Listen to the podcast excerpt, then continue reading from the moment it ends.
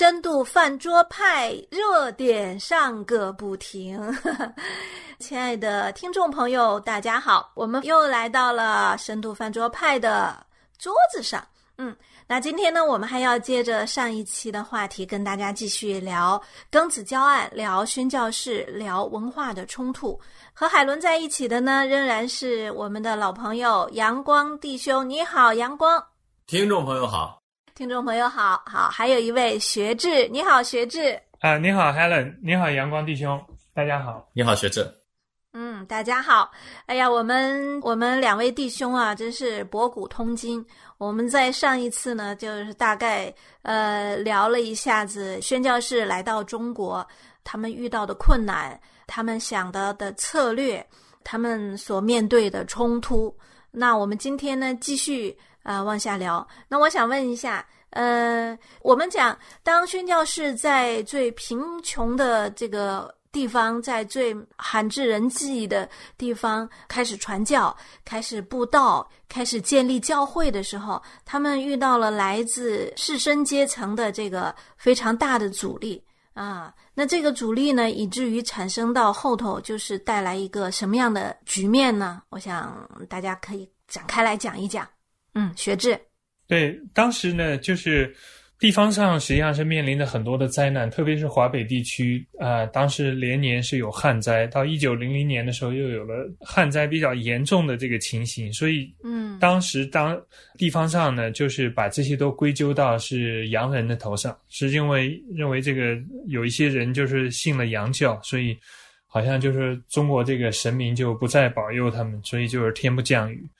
那这样的一个情形下面，就是鼓动很多这个农民就开始起来啊，去烧教堂啊，去杀洋人啊。那就是当时的这样的一个情形。官府一开始的时候的态度，就像上次阳光弟兄讲到，就是他的态度一开始还是倾向于就是要息事宁人，所以是基本上是采取的一个要。保护呃地方的治安，那就是不允许他们这个有过激的行为。但是后来是因为中国这个上层这个政治上的一些变化，所以就是逐渐倾向于支持呃这些当地的呃人起来对抗西方的这些，就是进入到中国的各方面吧，不光是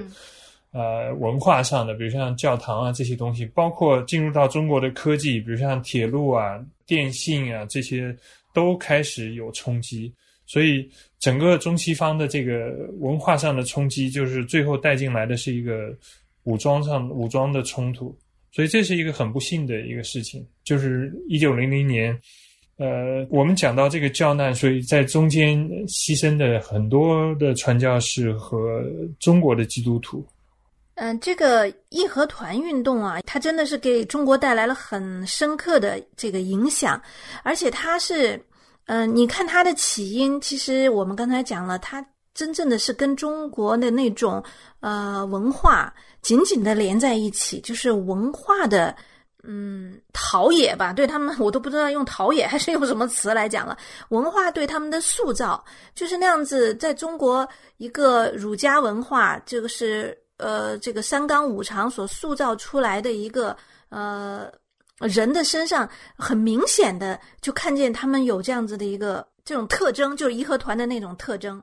呃，我记得很很很奇妙哈，就是呃义和团它基本上发生在北方，刚才刚才讲了，但我看过一个资料，其实他们也传到南方了，但是南方没听他们的，没有进入，因为南方一个来说它比较开放，沿海城市嘛。呃，比较开放，可能能接收到一些呃，更跟这真跟认知有关哈。他能接受到一些比较呃开阔的那种思路、那种思想，所以在南方其实没有兴起，就是这个义和团运动没有成为一个全国性的大规模的一个呃运动。有一个根基也是在于它没有在南方兴风作浪，没有兴起更多的妖魔鬼怪来。对南方，因为怎么讲是当时的李鸿章这些人他们的势力所在，就是包括他的这个弟子们，所以他们掌权的地方，当时就出现了所谓的叫东南互保，就是有中国十一个省，他们实际上是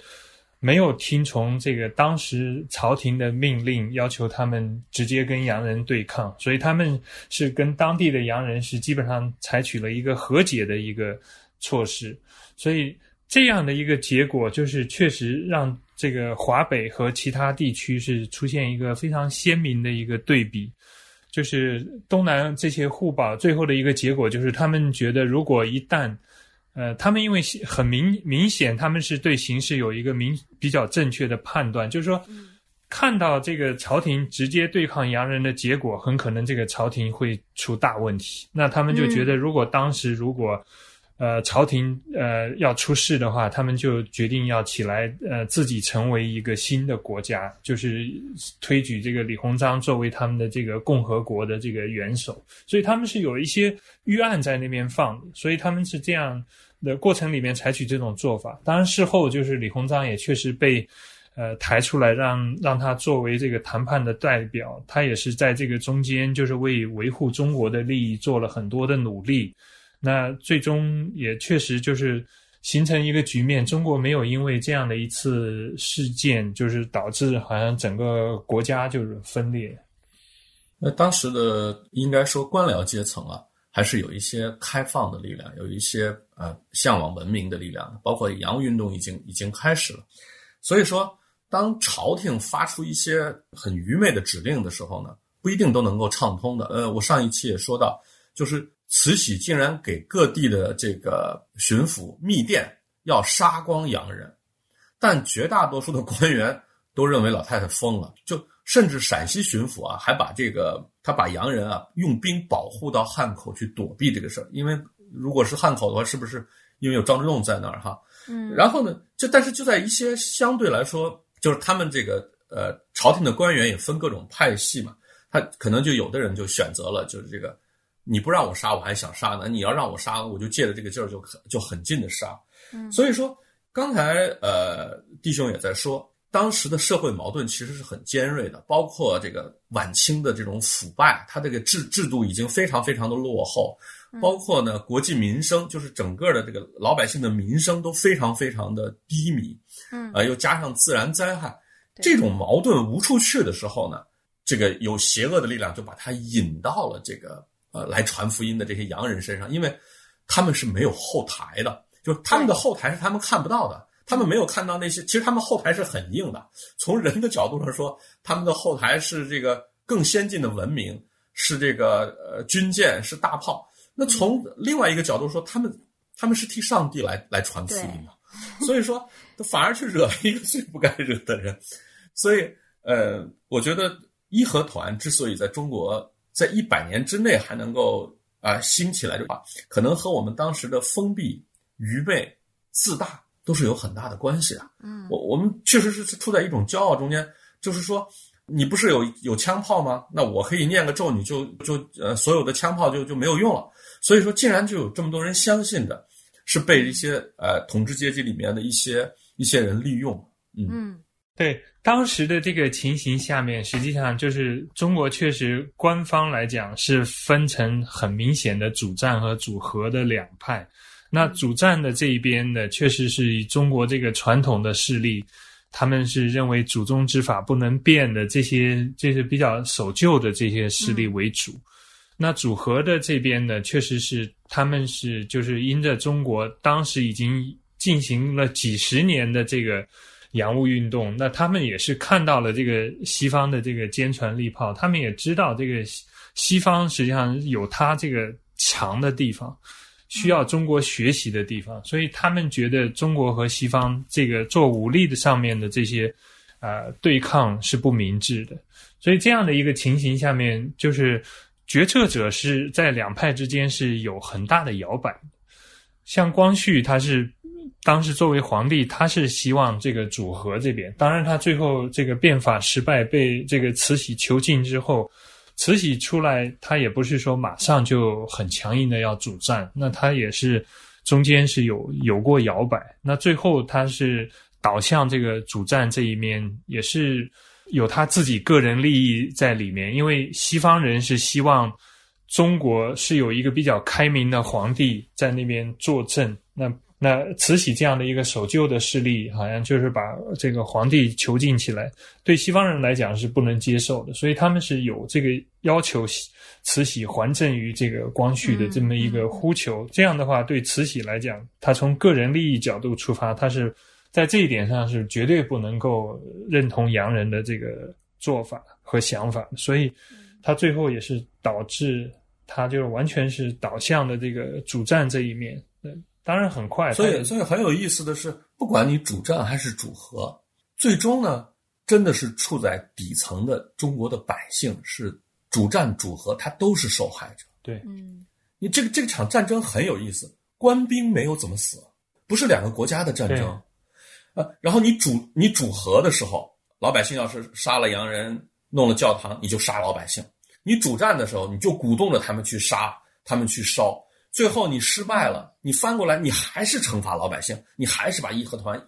就我们现在都能看到那时候的一些照片，是吧？一些义和团，我们不管说他们是愚昧的，还是他们是野蛮的，最后他们也是牺牲品，又被杀。所以说，你从这个角度去看的话，其实真的是上帝让福音进入中国，真的是因为老百姓在那个制度下，还是一个在那个封建专制的制度下。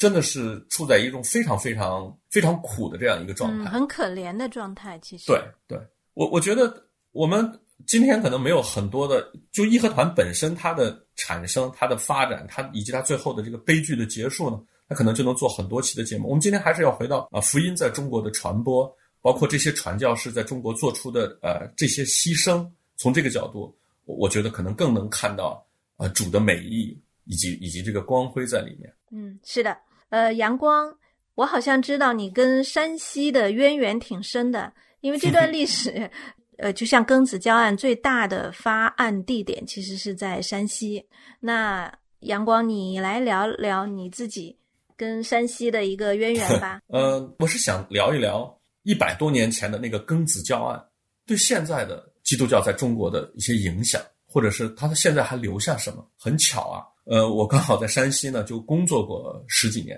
嗯啊，呃，我的就我姥姥家也是山西人，呃，这个我就在这里面得到了一些呃历史留下来的一些一些记忆。嗯，他到现在呢，还还都我刚才说还都在熠熠生辉啊，很有意思。呃，那我小的时候，我们那些小朋友，他们的外婆呢，呃，都是呃来自农村啊，然后也没有文化呀，不识字啊，甚至有的还是小脚。但是我外婆不一样。我外婆能讲几句英文，还会骑自行车。哎呦，她是山西人，我就那时候我们已经其实呃全家早就已经迁到陕西了。我就问他，他就跟我说，他说我他是在教会学校。呃，当时呃山西有一个县叫太谷县，这个太谷县就是孔祥熙的老家。当时那个教案呐，是是在太谷县发生的。有太谷是其中的一个很重要的地方，对，他是太谷的教会学校啊长大的啊。然后我记得可能是在七四年还是七五年，应该还是在文革时期，他就偷偷的从箱子里头拿出来了一个一个十字架，呃，很小。因为我一直没有，其实我一直是没有机会和我外婆后来讨论信仰的。那因为等我信主的时候，他已经去世了。但是在我的印象中，那个十字架上面有一个耶稣的呃一个一个人形是在钉在上面，所以我我我想那可能是个可能是个天主教的天主教的十字架，对我也没有。详细的问他，这是一个一个一个历史的一个一个记下来。再有呢，山西啊，它其实是在中国是相对来说，就现在来看的话，它相对来说是比较封闭，呃，是个内陆省。现在山西呢，就有两个大概一百年前留下来的东西都还在发挥作用，一个是当时的这个阎锡山给山西留下来的关于教育、工业啊，包括太钢啊。啊，包括现在的山西大学啊，这些就是阎锡山当时啊兴办的这些东西。第二个呢，就是当时的传教士留下来的一些教会。我我我相信更多的呢，还是留下来的这个，呃，就像我小时候看到十字架的时候的那些印象，一代一代一代一代的传下来。嗯，大概在大概在十年前吧，十年前有呃有一次呢，我我太太和她同事呢就到山西来旅游，当时我在那儿工作，我领他们呢去一个。挺有名的一个一个城叫平遥城，可能是个古城，估计你们都听说过。然后我们就去那玩儿，然后那个那个你想嘛，那是旅游嘛，那各种导游、各种这个旅游的陷阱都挺多的。后来我们就和那导游就提出来，我说：“哎，明天是礼拜天，你知道你们这儿有教会吗？”嗯，哎，他听完以后他很高兴，他说：“他说这样，你你们是你们是基督徒，我们说啊，我们想去教会，明天是礼拜天。他说我我明天我送你们去，都不要钱的。第二天他就开着他电瓶车就拉我们去了。我我可以说啊，整个因为他那个方言非常重，整个教会里，我我基本上没有听懂整个的敬拜过程，我没有听懂一句话，就是听不懂。但是那个那个教会是满满当当的，人是满的，而且就在前面那一排跪着祷告的那个那个人，他都是排队的，就是你要站那儿等。前面那一波人站起来，或那波人又又跪下去，他跪到那个台前去祷告。他们可能又结合了他们当地的一些特点，又又有这个基督教的这个传统。那你去的是新教的还是天主教的？是基督教的，是基督教的。那但它很传统，很有意思啊。我在那坐着，大概我也没注意，大概到了这个三分之二的时候，就有一个有一个旁边不认识的一个人回头就说：“说你坐错地方了吧？”我说：“没有啊，我不就来教堂吗？怎么能坐错？”我一看，哦。因为他男女是分区的吧，就是弟兄是在一个区，然后姊妹是在一个区。我一直坐在这个姊妹的区里头，周围全都是姊妹。我是想说哈，当时虽然这个教案是一个很悲惨的一个一一一个到了到了一个顶峰，就是这个这个牺牲到了一个顶峰，但是呢，这些血都没有白流，他他留给后面的很多很多的东西，这些传统，包括呃主在那儿现在得到的人。都是都跟当时的这个事情是有很大的关系的啊。对，当时这个一九零零年教案发生以后，那实际上是对西方人来讲也是震动非常的大，但实际上反而是兴起来一个西方回到中国向中国人传福音的一个热潮，因为当时西方人就认识到中国处在那样的一个情形下面，对西方是完全不了解，他们也是。认识到，就是中国实在是太需要福音，所以西方的传教士在这个教案之后，实际上大批的进入到中国。这个就是一开始的时候，比如像只是几十上百的，后来就是几千上万的，就这样的进到了中国。那中国自己本土的这个宣教的这个力量也开始呃起来，而且是从这个一九零零年教案之后。中国新成长起来的一批基督徒，他们成为日后中国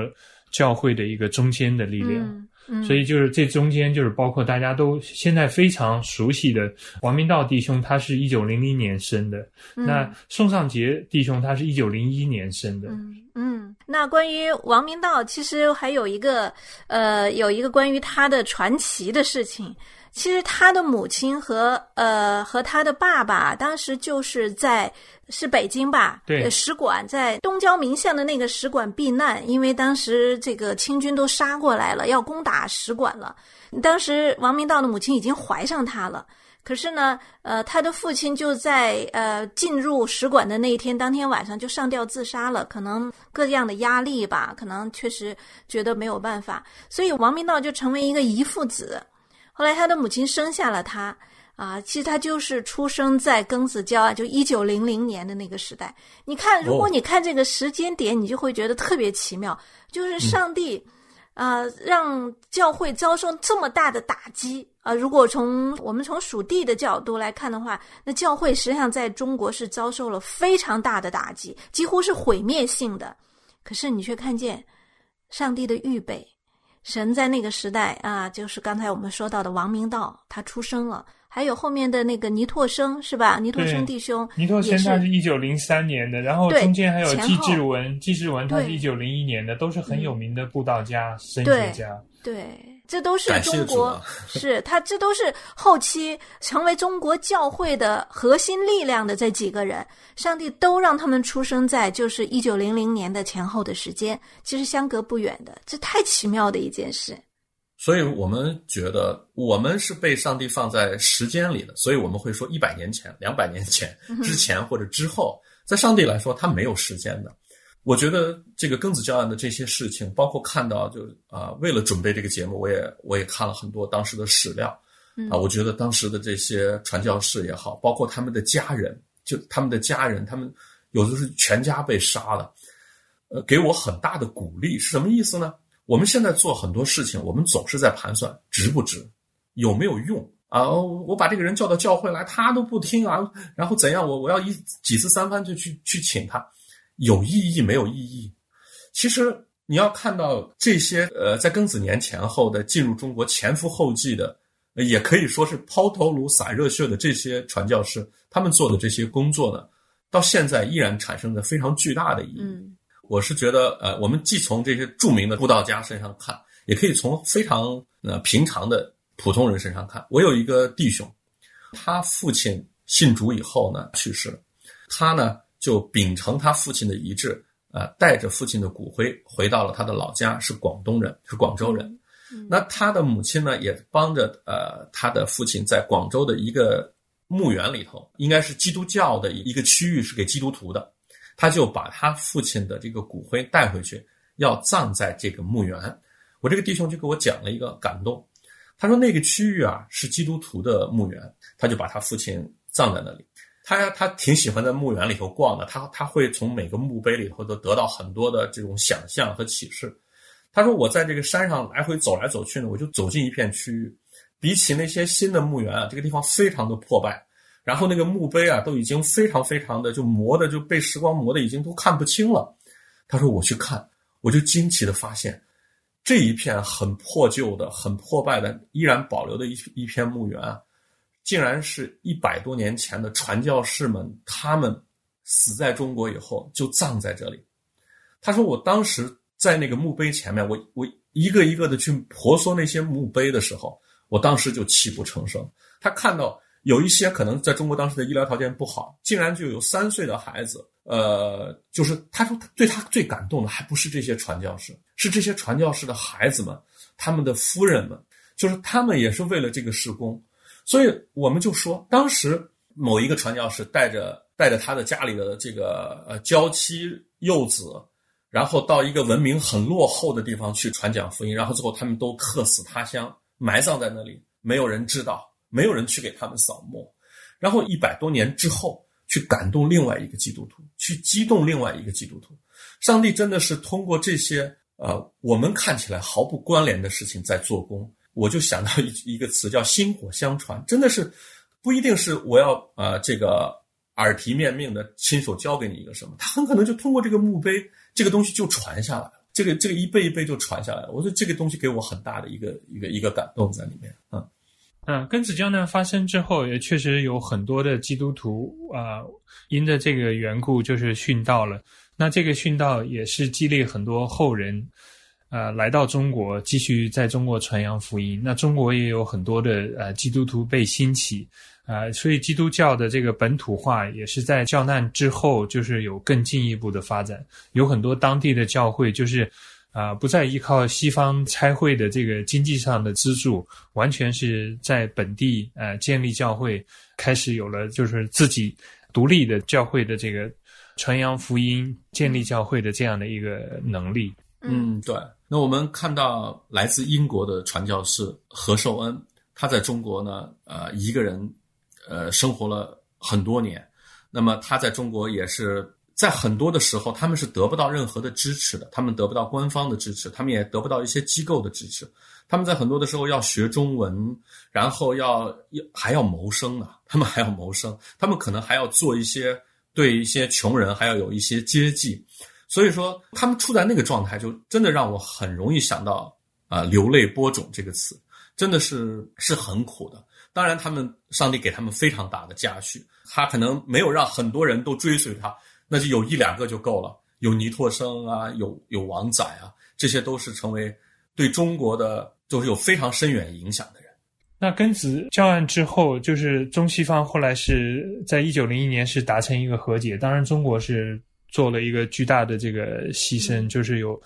数量庞大的赔款，这个。非常庞大的赔款，最后是以美国呃为代表的西方国家，他们是拿出来这个赔款作为改善中国的教育，帮助中国兴办这个高等教育，也接受这个中国派出留学生到西方去啊留学，学习西方的科学技术文化这各个方面。所以之后实际上教会也跟着就是在中国创办了很多的学校。那当时在中国创办的主要的这些大学，就是教会办的大学，它的这个教学水平实际上是达到了当时西方的一流大学的这个水平。他们当时开办的这个原则就是要达到西方一流大学，甚至包括医院也是，像中国北京的这个协和医院，就是按照西方最好的医院的这个水准来开设的。当时在中国开办的大学，比如像呃上海有这个浸会大学，这些都是在中国。